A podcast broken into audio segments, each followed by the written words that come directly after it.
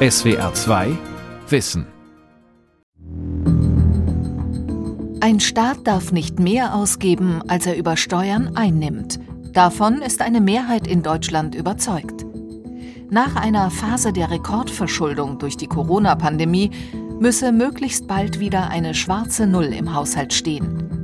Das ist 2021 die Botschaft von dem damaligen Finanzminister und heutigen Bundeskanzler Olaf Scholz. Zur Solidität gehört, dass wir ab 2022 wir alle Regeln der Schuldenbremse wieder einhalten, auch wenn wir 20 und 21 den Bundestag darum bitten müssen, dass er uns eine außerordentlich hohe Kreditaufnahme ermöglicht, damit wir gegen die Krise aktiv kämpfen können.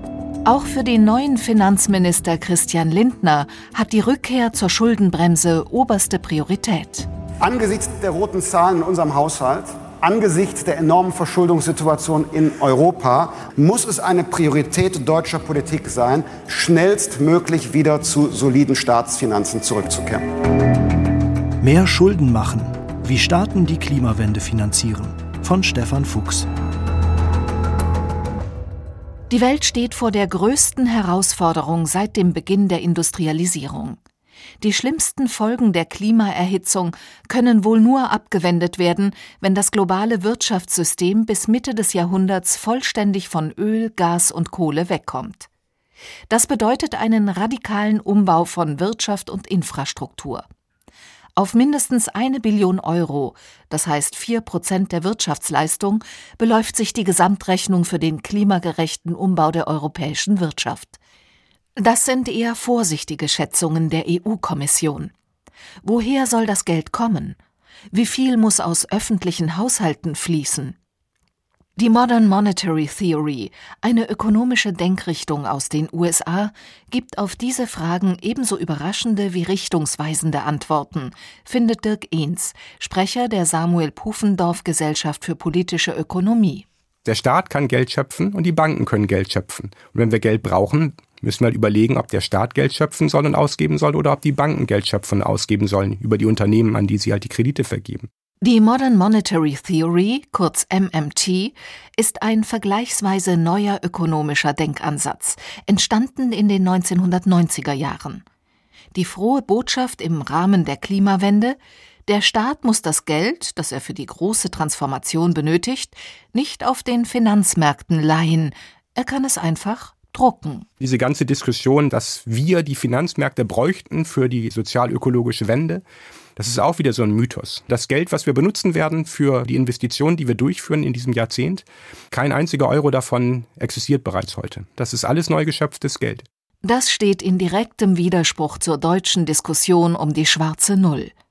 Und doch versteht sich die MMT als empirische Analyse der eng verzahnten Kreisläufe von staatlichem und privatem Geld, in der Pandemie habe die Modern Monetary Theory ihren ersten großen internationalen Praxistest bestanden, sagt Peter Bofinger, Ökonom und ehemaliges Mitglied im Rat der Wirtschaftsweisen, der die Bundesregierung berät.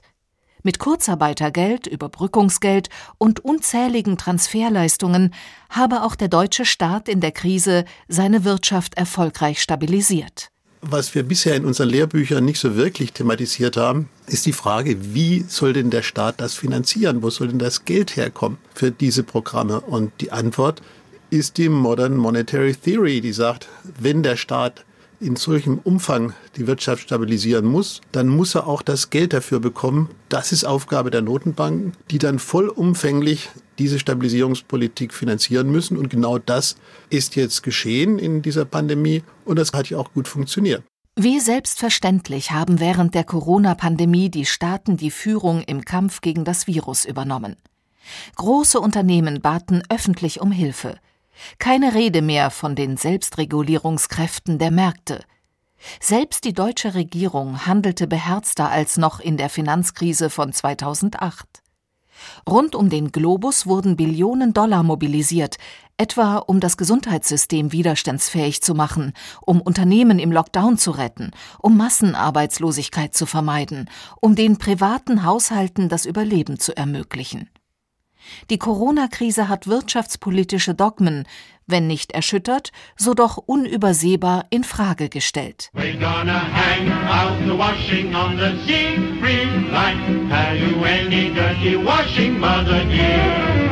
We're gonna hang out the washing on the sea green line, cause the washing day is here.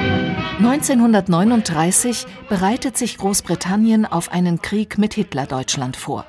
Das Land mobilisiert alle Kräfte. Die massive Aufrüstung erfordert eine dramatische Ausweitung der Staatsschulden. Zur Überraschung der Zeitgenossen prophezeit der britische Ökonom John Maynard Keynes, dass aus dem Schrecken des Krieges auch etwas Gutes entstehen könnte. Er nennt das Schuldenmachen des Staates in Kriegszeiten das große Experiment. Grand experiment has begun. If expenditure on armaments really does cure unemployment, I predict that we shall never go back all the way to the old state of affairs. Tatsächlich sind es erst die durch Staatsschulden finanzierten Rüstungsanstrengungen, die die durch die Weltwirtschaftskrise ausgelöste Massenarbeitslosigkeit beseitigen. Aus dem Schrecken des Krieges geboren wird Keynes großes Experiment in der Nachkriegszeit zum Standardinstrument der wirtschaftlichen Stabilisierung im Auf und Ab der Konjunkturzyklen.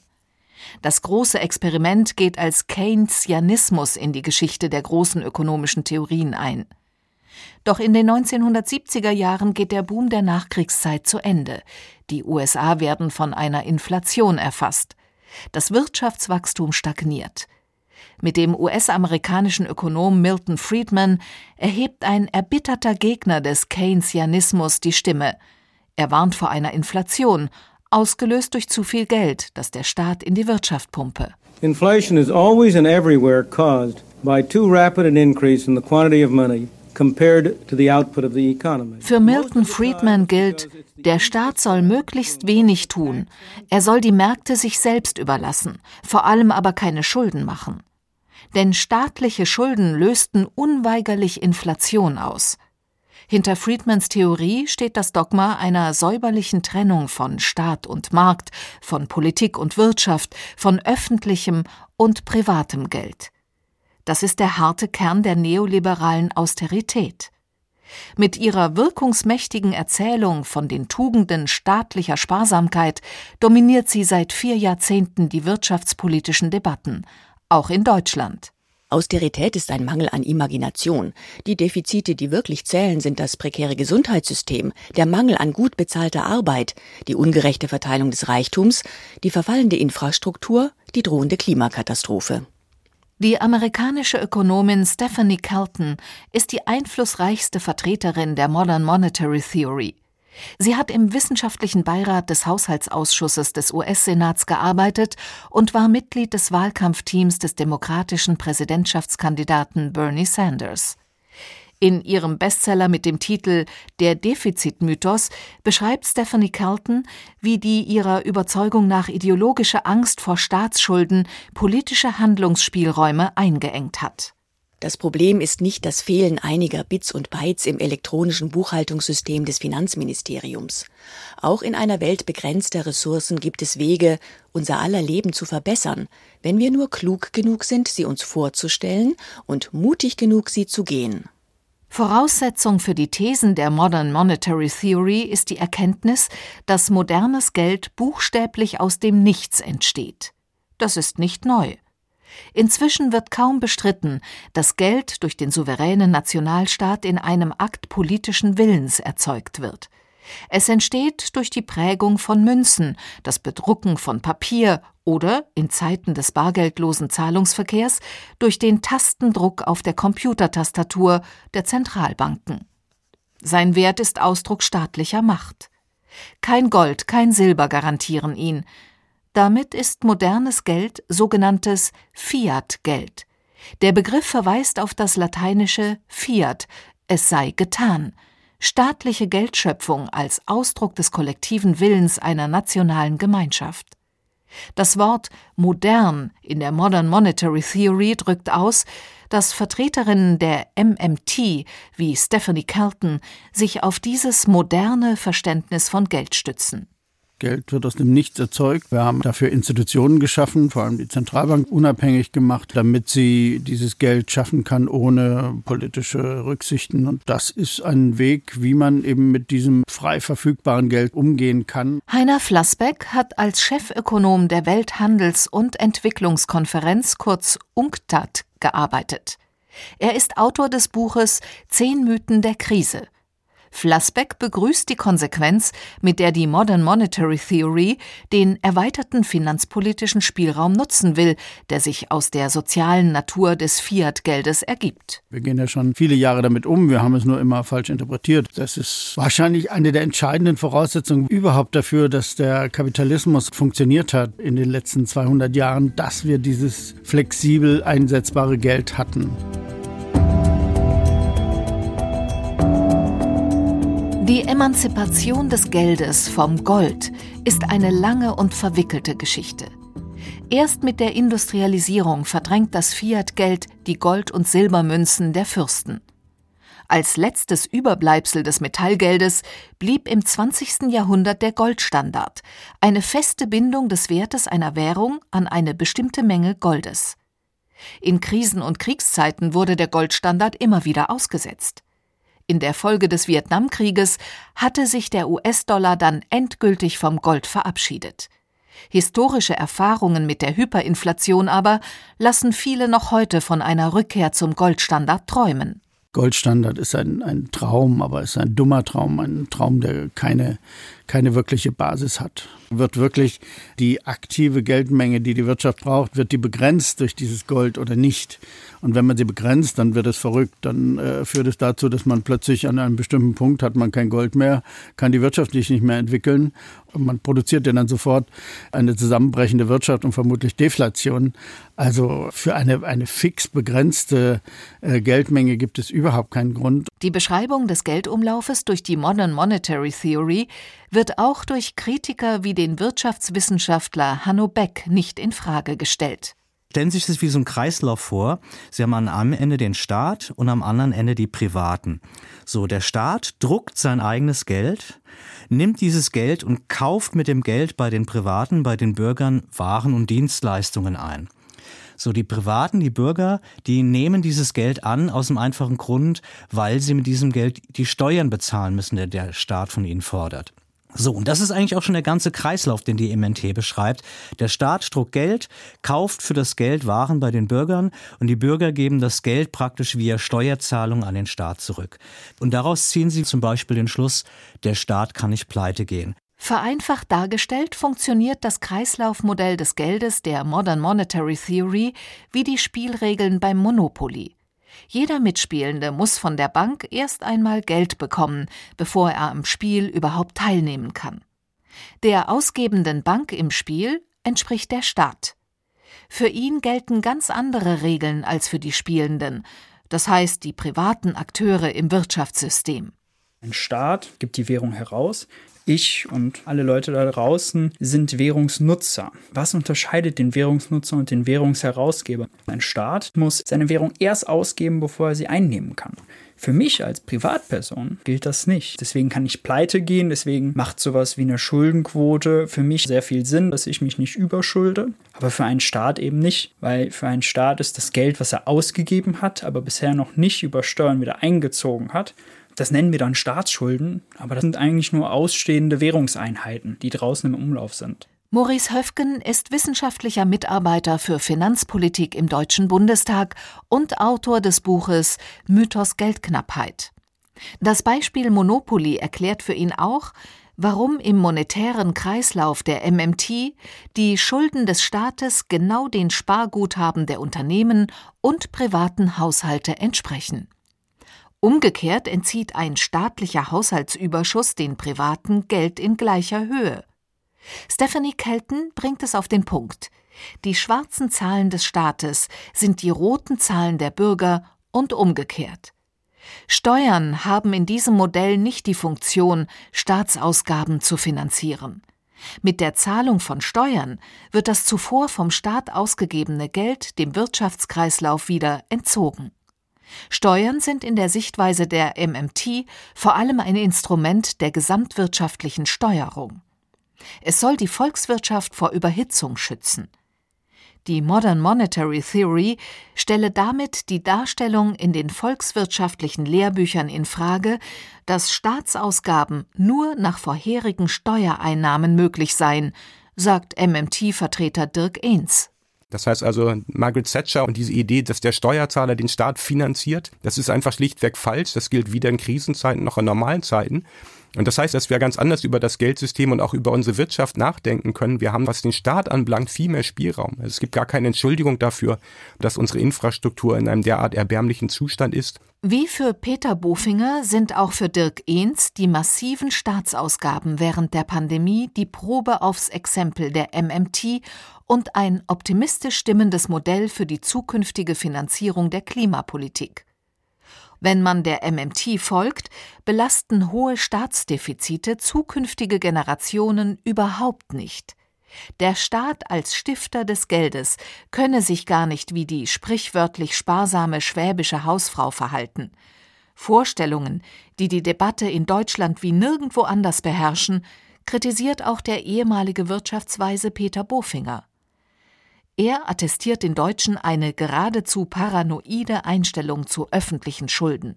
Ich kenne keine andere große Volkswirtschaft, wo sich die Menschen so Gedanken machen um die Staatsverschuldung. Es gibt ja auch keine andere große Volkswirtschaft, in der sich der Staat freiwillig in die Zwangsjacke einer solchen Schuldenbremse oder schwarzen Null begeben hat. Wir haben da eine absolute Außenseiterrolle. Und das ist ja wirklich ökonomisch auch falsch, denn Schuldenbremse sagt ja letztlich, das Allerwichtigste für die Zukunft unseres Landes ist die Relation von Staatsverschuldung zu Wirtschaftsleistung. Alle anderen großen Aufgaben, die sich stellen, sind sekundär.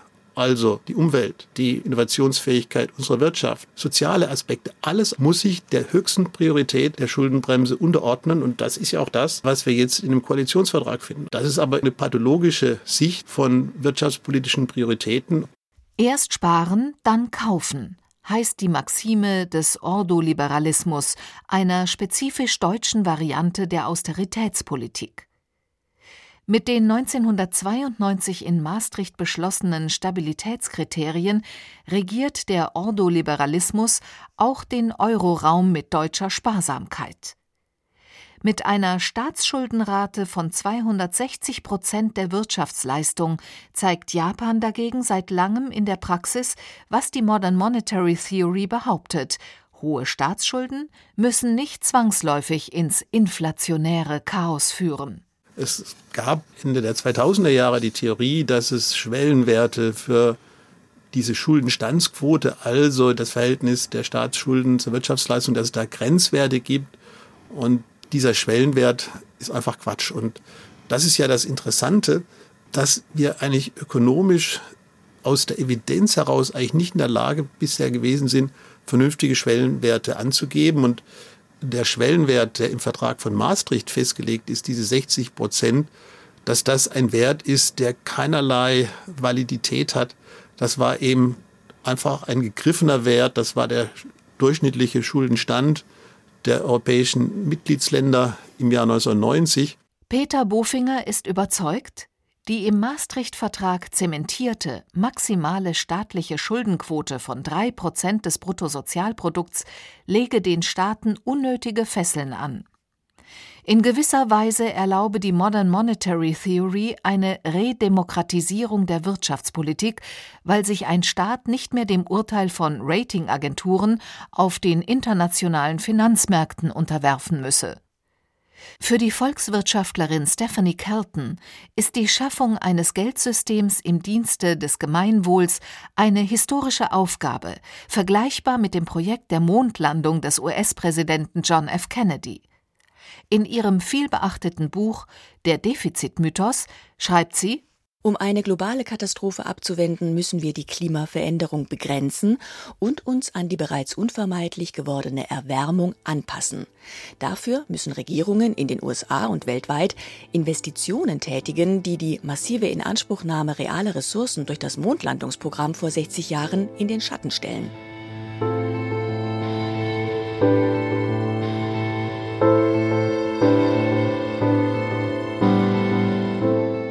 Volle monetäre Souveränität ist allerdings Voraussetzung für die wiedergewonnene finanzielle Freiheit.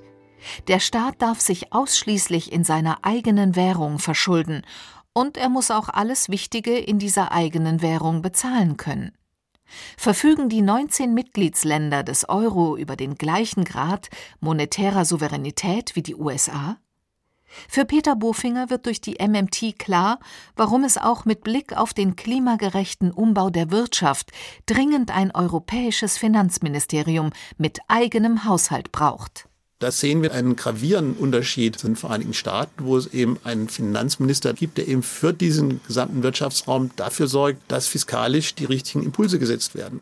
Die Modern Monetary Theory liefert keinen Freibrief fürs Gelddrucken. Auch sie beschreibt Grenzen für staatliche Ausgaben. Aber diese Grenzen werden nicht durch eine Schuldenquote vorgegeben. Es sind reale Faktoren wie die zur Verfügung stehenden Arbeitskräfte, Fabriken, Technologien und Rohstoffe, die sowohl staatlichen als auch privaten Investitionen Grenzen setzen.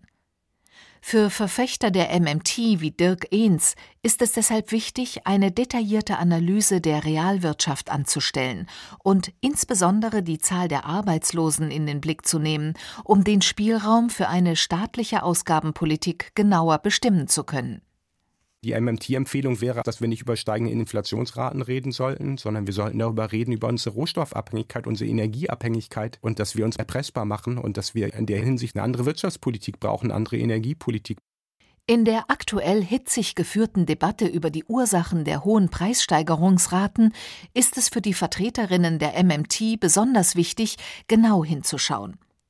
Setzt man die Brille der Modern Monetary Theory auf, gibt es keinen einfachen Zusammenhang zwischen Staatsschulden und Inflation.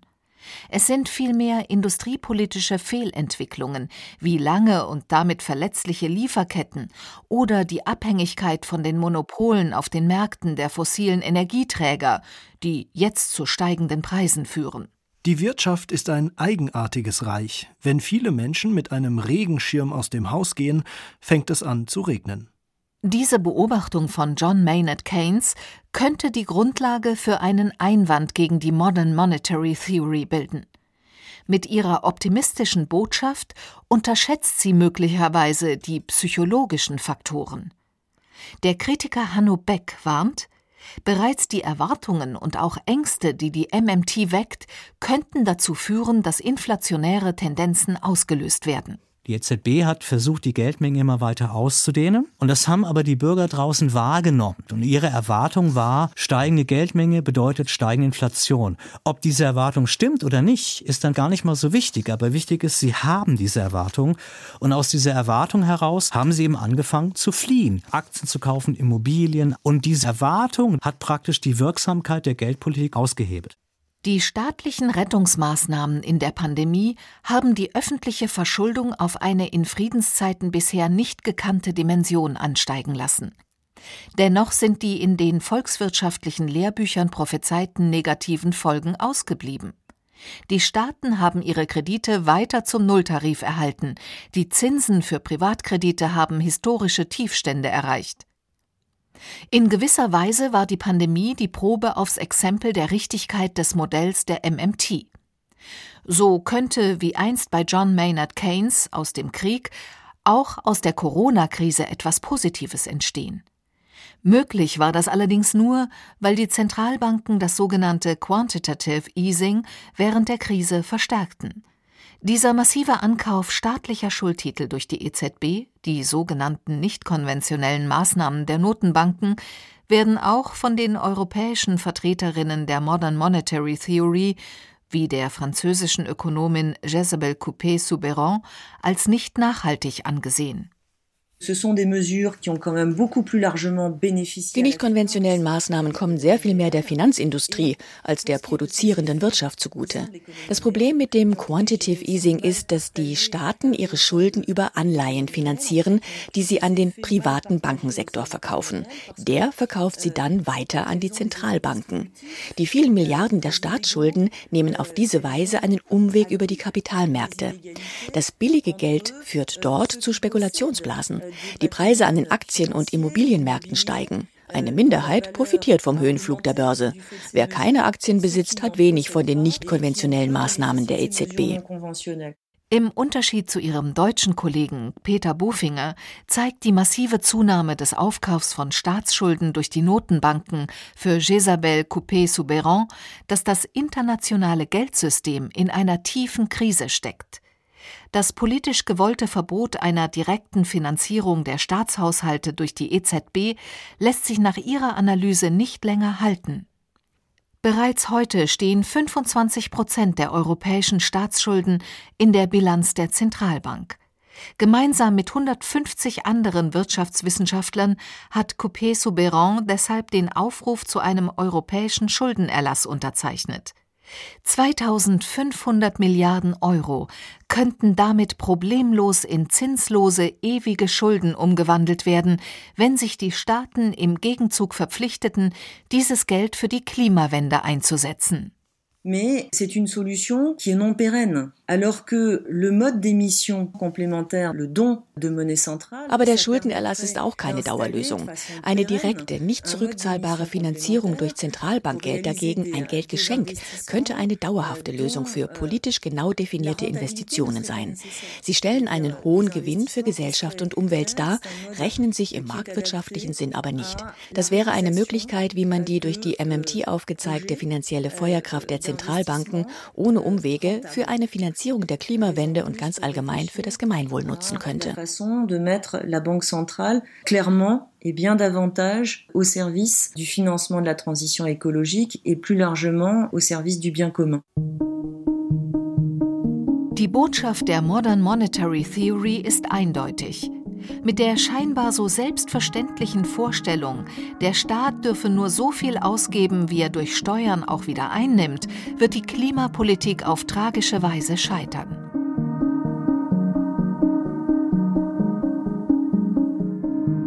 Die prominenteste Vertreterin, US-Ökonomin Stephanie Kelton, ist überzeugt, das Geldschöpfungspotenzial der Staaten muss auf innovative Weise zur Abwehr der drohenden Menschheitskatastrophe eingesetzt werden. Wenn unsere Generation weiterhin die falsche Brille benutzt, werden wir die notwendigen Investitionen nicht im Umfang und vor allem nicht in der Geschwindigkeit tätigen, die notwendig sind, um große soziale und ökologische Krisen abzuwenden. Die gute Nachricht ist, dass wir mit der MMT jetzt die richtige Brille besitzen. Eine politische Frage bleibt. Werden genügend Menschen bereit sein, sich die Brille der MMT aufzusetzen? Es wäre eine Wiederauflage des großen Experiments von John Maynard Keynes im 21. Jahrhundert und eine wirtschaftspolitische Revolution. SWR 2 Wissen. Mehr Schulden machen von Stefan Fuchs. Sprecherin Birgit Klaus. Redaktion Lukas Meyer-Blankenburg. In Berlin ist am Abend ein Lastwagen in einen Weihnachtsmarkt gerast. Das war vor fünf Jahren. Der Attentäter ist tot. Geklärt ist aber längst noch nicht alles. Wir müssen die Fehler, das was passiert ist, transparent machen, damit wir und unsere Politik Vorkehrungen treffen kann gegen Terror. Eine Theorie führt die Journalisten bis in den Irak. Anis Amri war alles, aber kein Einzeltäter. Das ist der Podcast Breitscheidplatz. Jetzt in der ARD Audiothek und überall, wo es Podcasts gibt. SWR 2 Wissen. Manuskripte und weiterführende Informationen zu unserem Podcast und den einzelnen Folgen gibt es unter swr2wissen.de.